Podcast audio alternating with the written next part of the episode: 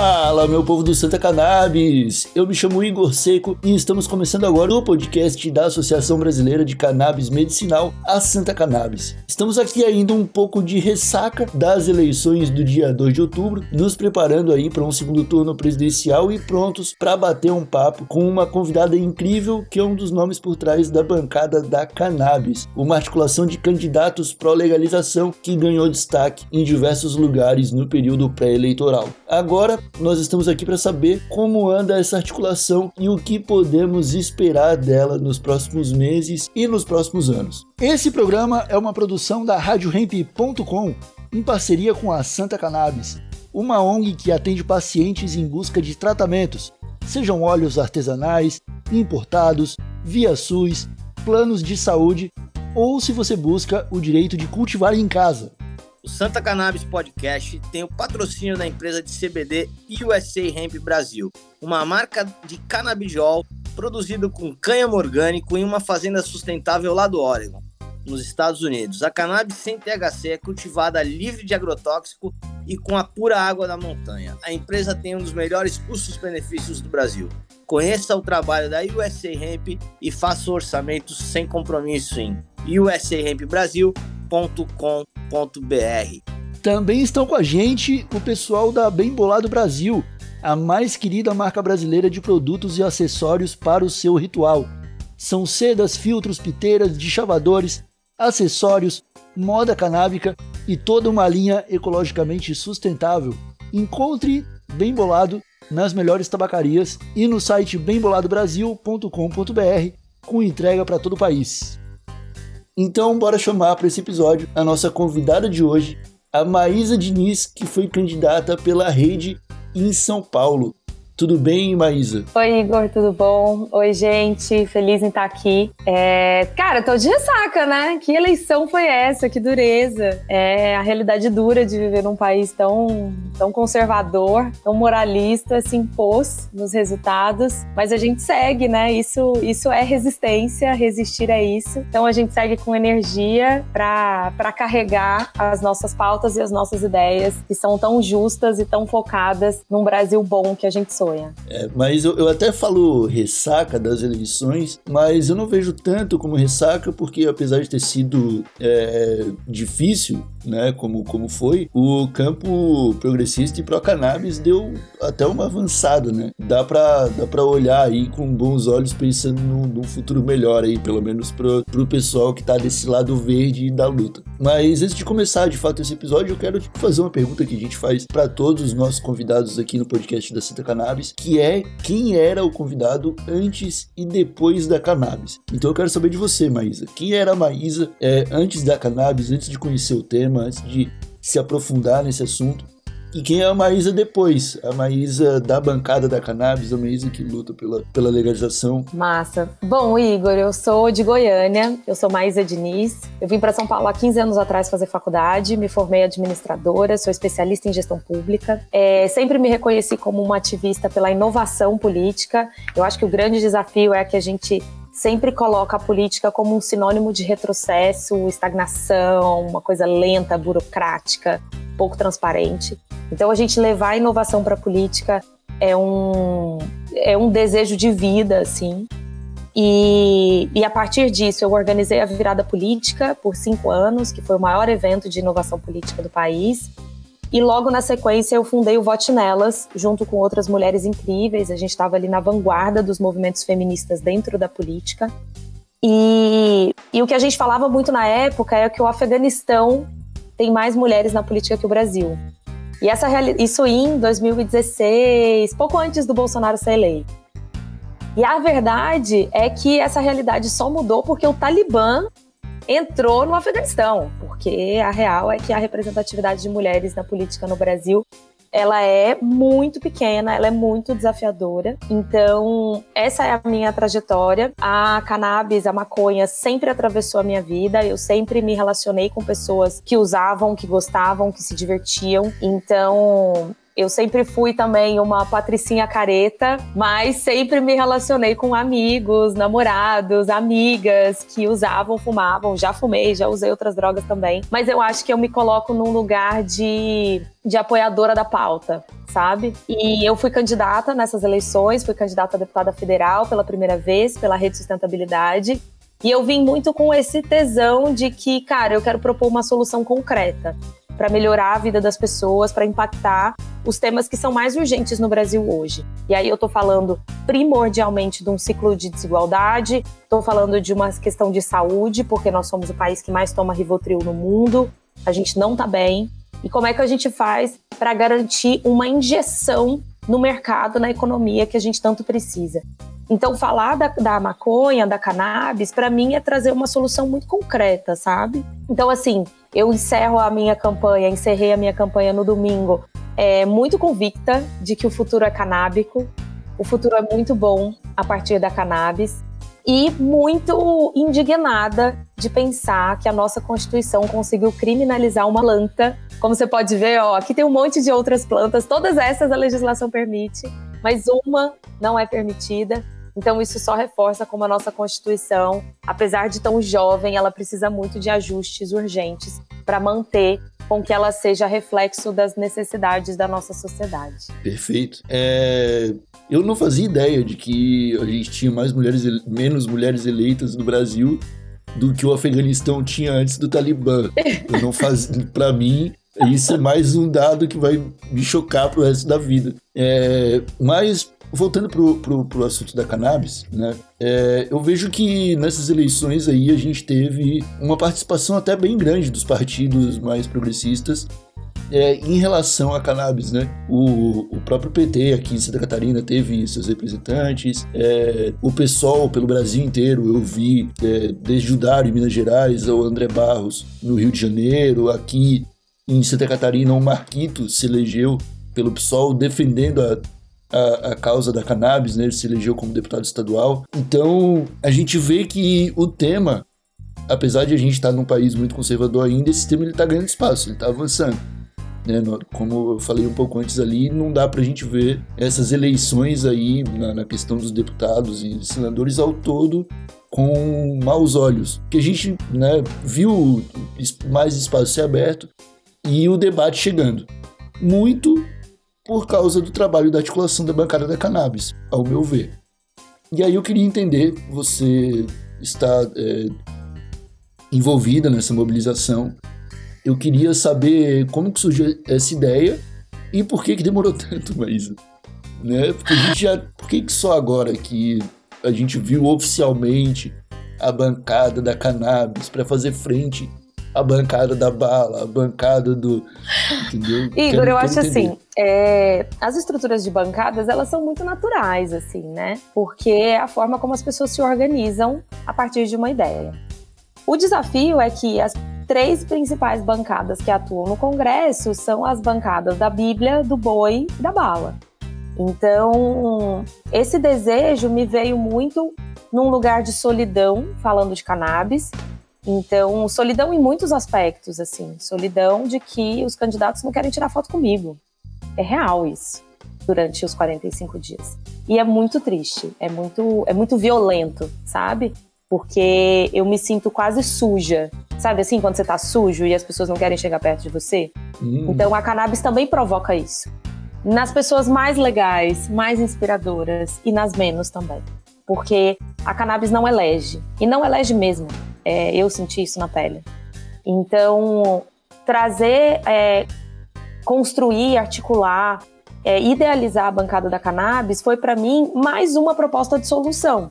Porque eu também era questionada do tipo, tá bom, Maísa, e aí quando você for eleita, você vai fazer o que lá no Congresso? Você vai fazer como? E essa é uma pergunta muito legítima, muito essencial, porque são 513 gabinetes em Brasília. Eu seria um gabinete. Como é que a gente faz essa articulação? E eu acho que eu tenho uma trajetória por ter coordenado o Despolarize, por ter feito a virada política, o Vote Nelas, de estar sempre num lugar que é essencialmente de diálogo. Então, assim, eu particularmente não, não ocupo lugares aos extremos, nem no, de um lado nem do outro. Então, assim, eu estou num partido que normalmente é criticado por ficar em cima do muro.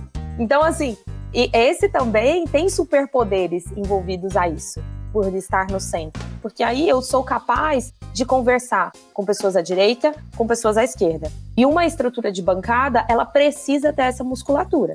Então, não adianta a gente achar que a gente vai só fazer com que o PSOL ou o PT ou a rede vão apoiar, vão é, legalizar ou regulamentar cannabis no Brasil. Não é verdade. A gente vai precisar conversar com quem discorda, porque eles compõem o Congresso Nacional.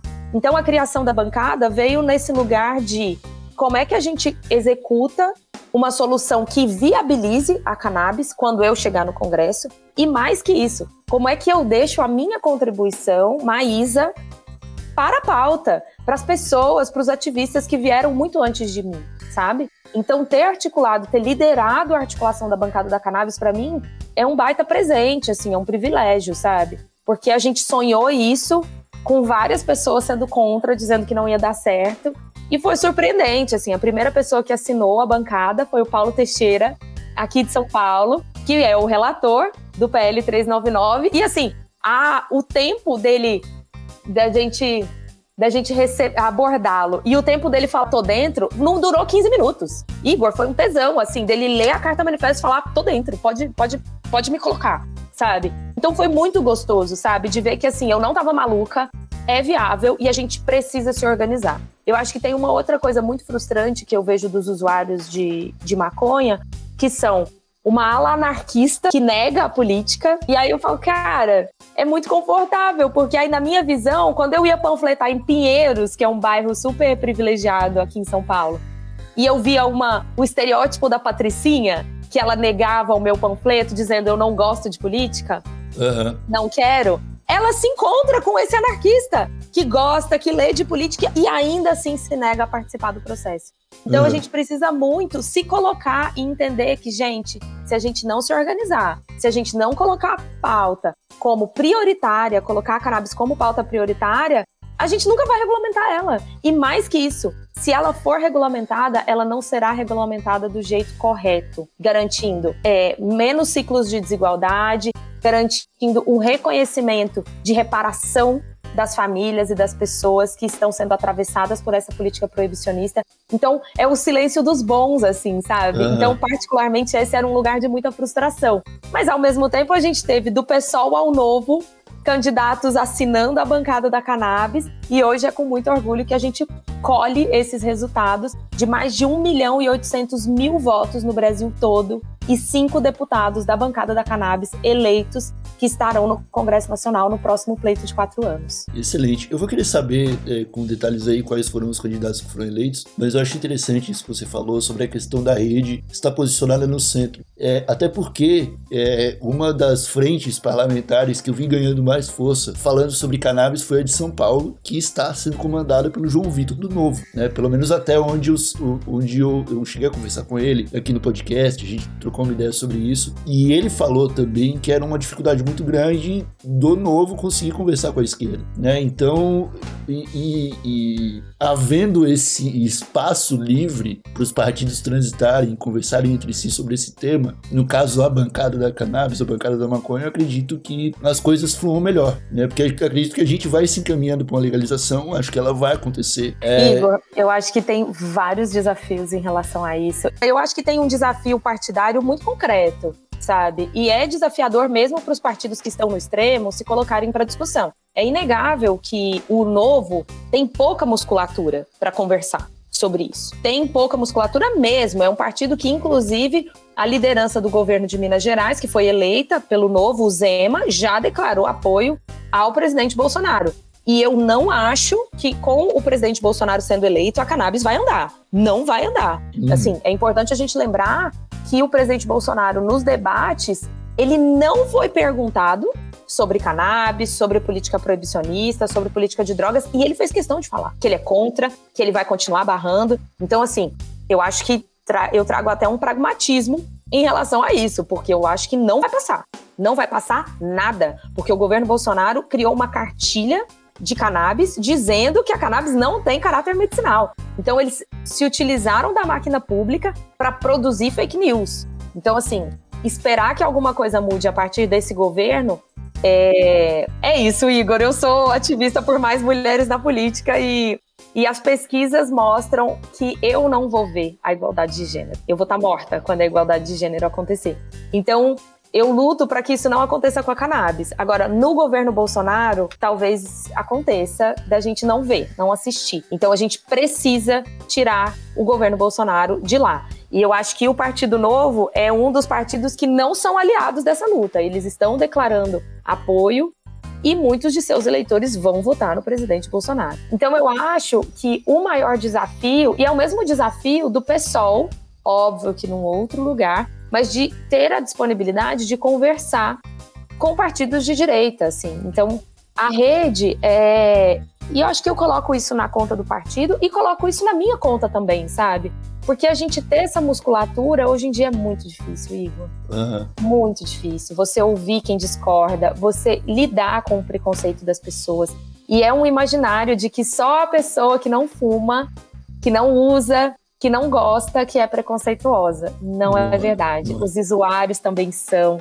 Eu vi coisa, ideias muito desafiadoras na hora de, de, de, pedir voto, inclusive com uma pessoa fumando um baseado na minha frente, dizendo que isso não é prioridade. Uma das primeiras pessoas para a qual eu panfletei foi ali na Praça do Pôr do Sol.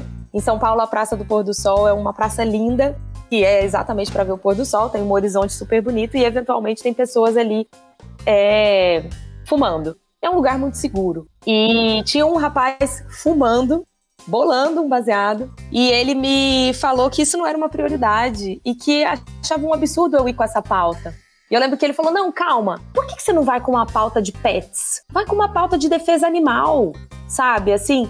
E eu lembro de olhar para ele e falar: querido, tem 30 milhões de pessoas passando fome no Brasil hoje. Hum. Você quer que a minha prioridade seja pet? Uhum seja cachorro. Não, não tem como. Então, também tem esse desafio, sabe? É, é, Maísa, uma, uma coisa que eu vejo muita gente é, do campo canábico, vou dizer assim, errando, é na questão de tratar o maconheiro como um nicho, sabe? O grande grupo dos maconheiros. E trabalhando nesse meio, eu estou há cinco anos produzindo podcast, falando de cannabis todas as semanas aqui no Santa e no no, no TH Show, na rádio e tudo mais. A gente meio que mudou essa visão aqui dentro, porque meio que os maconheiros estão em todos os lugares. Então, assim, vai ter o maconheiro cobrador de ônibus que volta no Bolsonaro, vai ter o, o maconheiro ban bancário que volta no Lula, vai ter o maconheiro, é, sei lá, entendeu? Os maconheiros estão em todos os lugares da sociedade e meio que eles não se separam entre direita e esquerda, eles estão distribuídos como a sociedade brasileira está distribuída.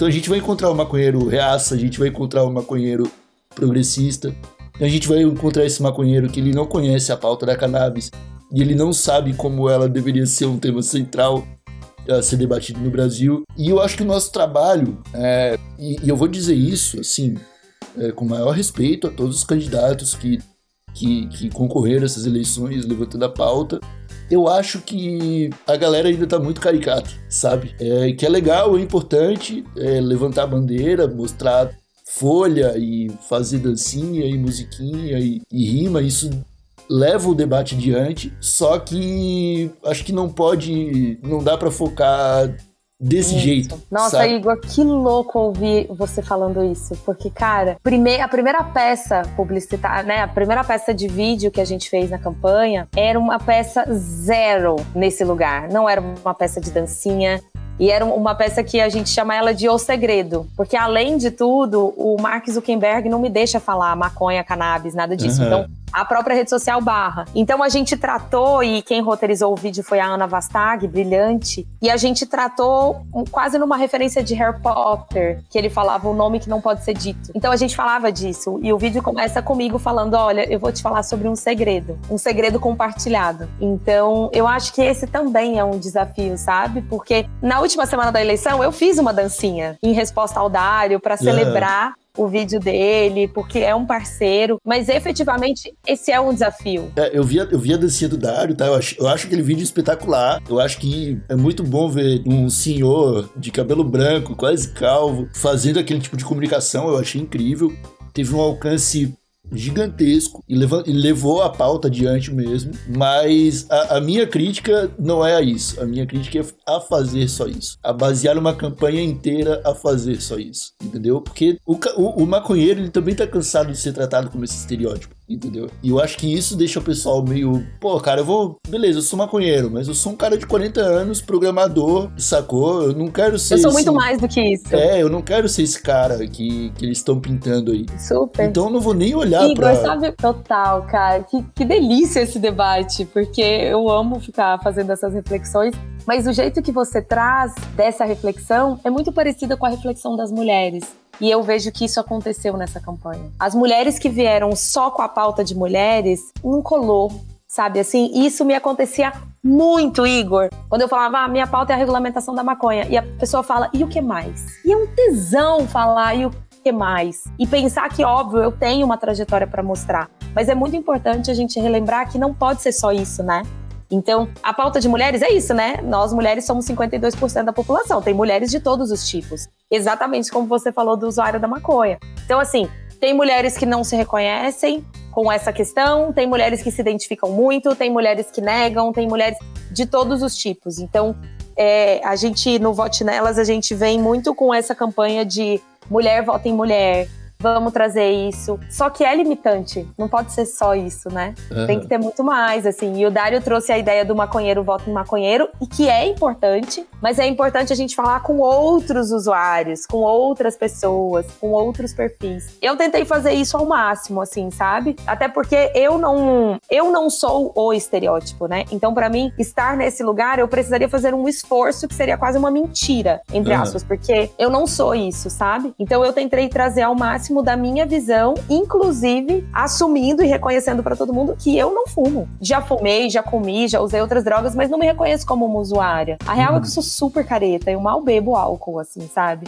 Então, Entendi. É isso, assim, a é. gente qualificar o campo também é quase um exercício de respeito às pessoas da pauta, né? Eu quero saber então é, de você o que, que você acha que vai ser da bancada da cannabis, agora que existe ali alguns, alguns candidatos que foram eleitos em nome dessa causa, é, como que vai se dar essa luta, como que essa articulação continua para dentro da, do, do, do, do parlamento. Eu acho é. que a gente tem um desafio muito concreto em relação ao presidente, que a gente vai tratar, uhum. e isso vai mudar muito a agenda da bancada. Então a gente tem, vamos lá, eu consegui os dados aqui.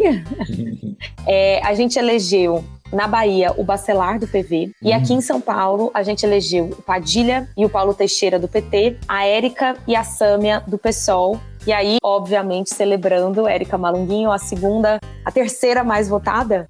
Não, a segunda mais votada da minha federação, Rede PSOL, e uma mulher negra trans eleita no Congresso Nacional. Então é uma delícia e ela vai estar tá lá junto com você e com a Duda Salabert de Minas. Desculpa, Três mulheres quem? trans eleitas no Congresso. Junto com quem? Então, junto com quem? Desculpa. Duda Salabert e a Robionce, que é de Pernambuco. Então, três mulheres trans. Então, um marco histórico também para a luta das mulheres.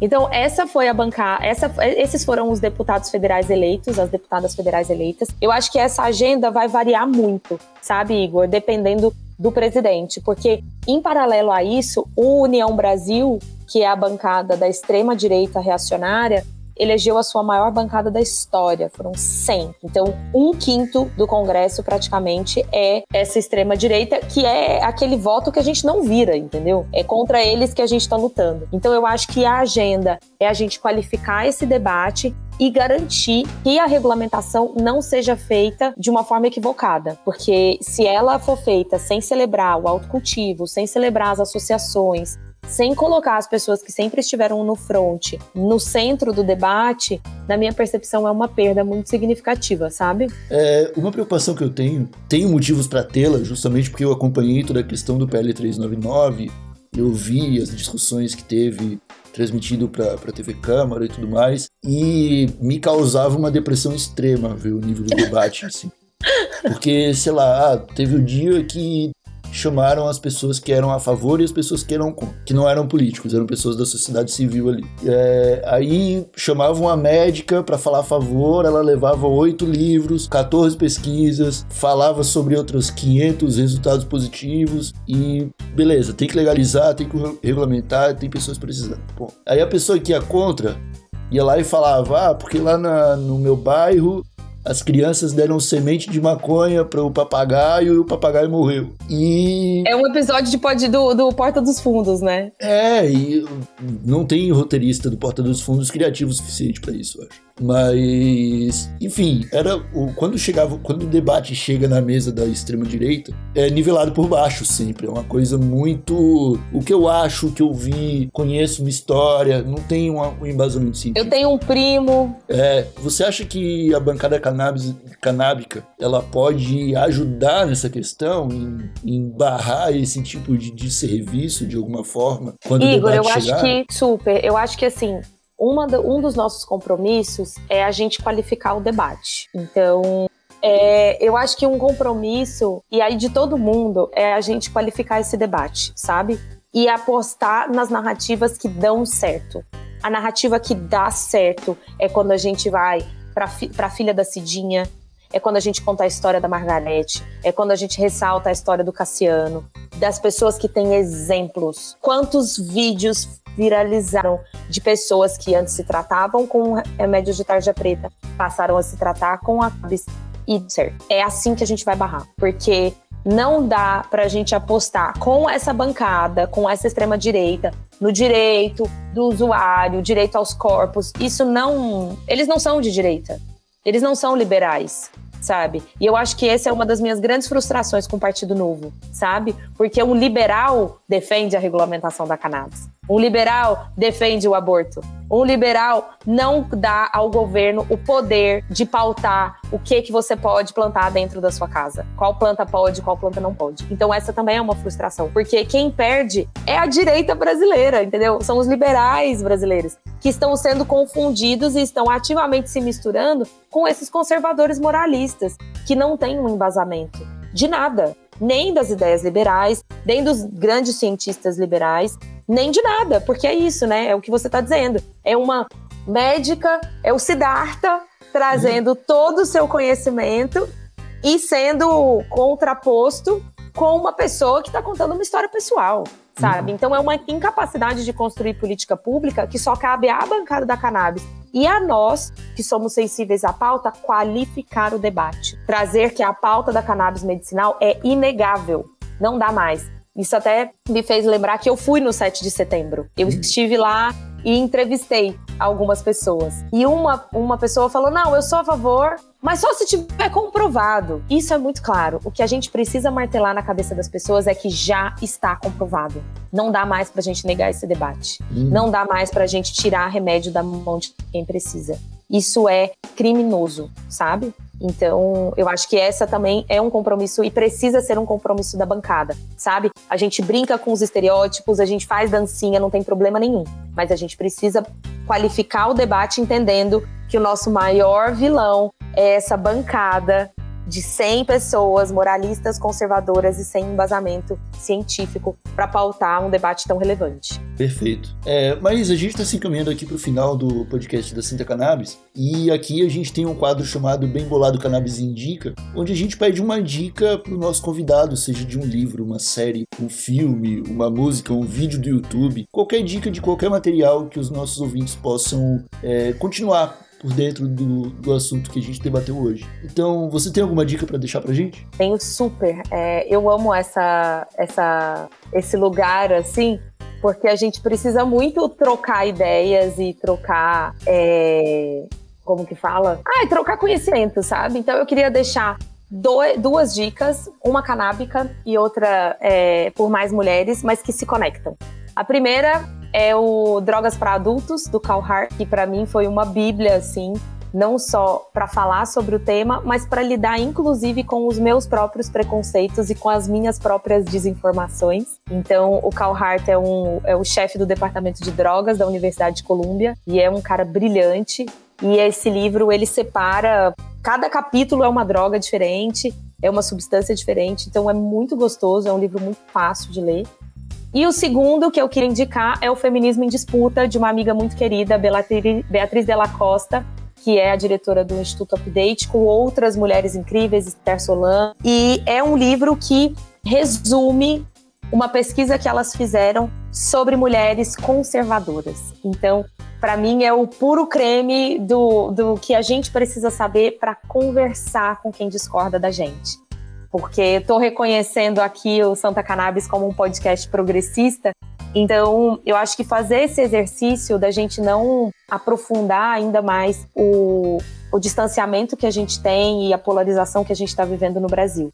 O livro se chama Feminismo em Disputa. Ele é muito fininho, é muito gostoso de ler e ele traz muitas informações qualificadas e sem julgamento do lado de lá, de quem são as mulheres que reconhecem o presidente Bolsonaro como um defensor de mulheres, quem são essas pessoas que discordam da gente, porque elas não são malucas, elas não são burras, elas não são menores que a gente. Então eu acho que fazer esse exercício é, é, também muito gostoso, assim, e antes de qualquer coisa é um exercício humano, sabe? E que a gente não pode se esquecer que ele é sempre importante. E a gente tem que conhecer o nosso país, né? A gente tem que conhecer as pessoas que habitam ele pra gente se preparar para amanhã, vamos dizer assim. Sim, sim, sim. E sair um pouco desse lugar de que nós estamos sempre do lado certo, de que nós somos o monopólio do bem, né? E que a gente precisa sempre dar aula para pessoas que discordam da gente. Acho que sair desse lugar pretencioso e praticar essa generosidade é também um lugar muito, muito necessário e um lugar de resistência também. Perfeito. Amigos e amigas ouvintes do Santa Cannabis, essa foi Maísa Diniz, é, que foi candidata pela rede, uma das articuladoras aí da bancada da maconha, bancada da cannabis. E, Maísa, muito obrigado por, por topar participar desse podcast. Muito obrigado por essa conversa. Eu acho que foi bastante esclarecedor aí para o pessoal conhecer um pouco mais esse trabalho, sobre o que, o que o pessoal pode esperar um pouco mais da bancada da, da cannabis aí nos próximos anos. Esperamos que mais nomes entrem conforme o, o debate avance, porque vai avançar. A gente está vendo é, tudo encaminhado para a comunidade internacional é, regularizar essa planta de verdade. O Brasil vai ter que se mexer, vai ter que pontuar ou sim ou não em algum momento. E a gente tem que estar tá preparado para a hora que esse momento chegar, a gente ter bons representantes lá na frente que vão lutar pela gente e lutar para que essa plantinha chegue no quintal de todo mundo. Se o Pedro é, estivesse por aqui, ele ia falar que a luta da Santa Cannabis não é nem direita nem de esquerda. É uma luta pela planta, é uma luta pelo acesso ao remédio. E, particularmente, eu acredito que tem que ser assim mesmo. Independente se chegar lá na frente e o pessoal disser que não vai regulamentar, as pessoas vão continuar plantando, as pessoas vão continuar produzindo remédio. A desobediência civil vai continuar acontecendo porque é ela que tem trazido a cannabis para pauta, pelo menos no, nesses últimos anos aí de proibicionismo. É, de novo, muito obrigado, Maísa, pela participação. Muito obrigado a todos que nos escutaram até aqui. Nós voltamos na semana que vem com mais um episódio de Santa Cannabis. Um abraço bem apertado. Até a próxima e tchau!